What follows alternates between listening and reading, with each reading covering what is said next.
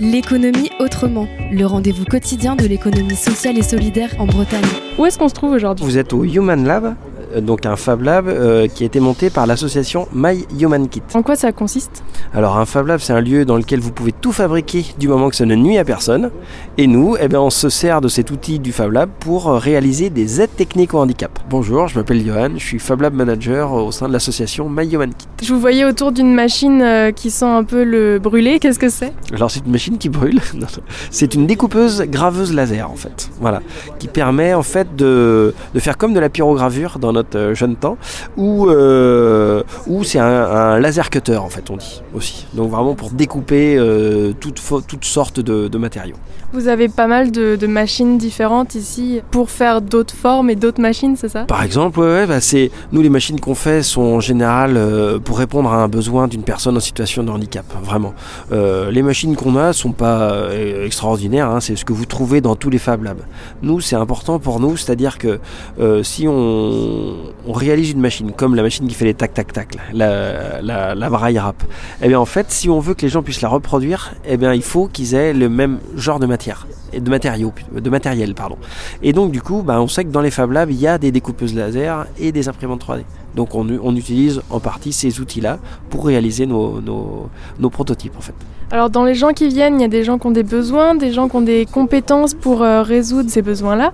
Vous, votre spécialité, c'est quoi? Euh, alors, en fait, moi, je suis un mécanicien automobile à la base, c'est ça mon métier, avant de faire celui-là.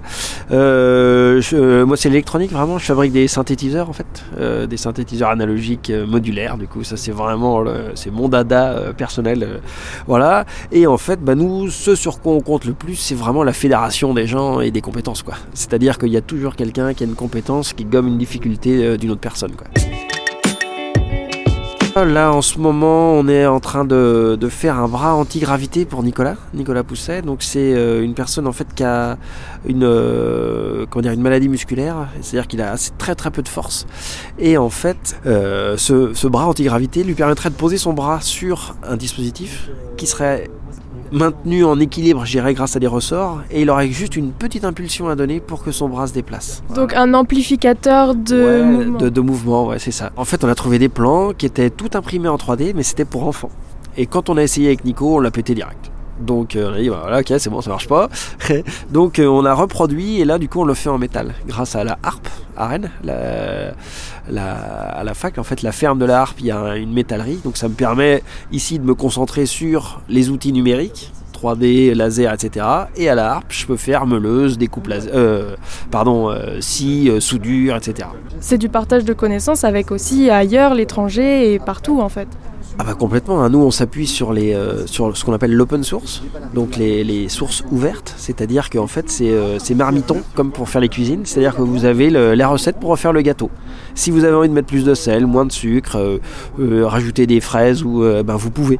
Et du coup nous c'est la même chose pour des objets techniques. Voilà. Ce reportage a été réalisé par la Corlab. Retrouvez-le en podcast sur corlab.org.